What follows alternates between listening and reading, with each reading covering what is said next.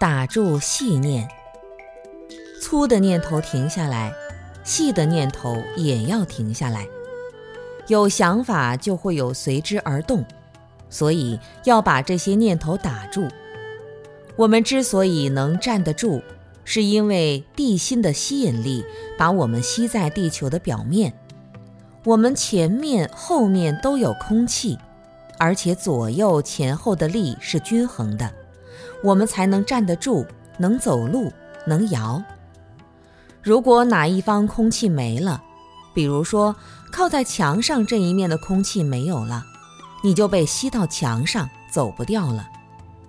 真空包装就是这个道理，空气一吸出来，里面的东西就被吸在一起了。所以，粗重的妄想和微细的妄想一样，妄想一起来就会有像空气一样强大的业力，也就是业风。业风把你吸在某一个点上，动弹不了。如果被贪欲、被仇恨的心所吸，那生命就完全没有自由，所以修行禅定，首先是要把重的念头打住，让自己不要左右摇晃，然后把细的念头再打住。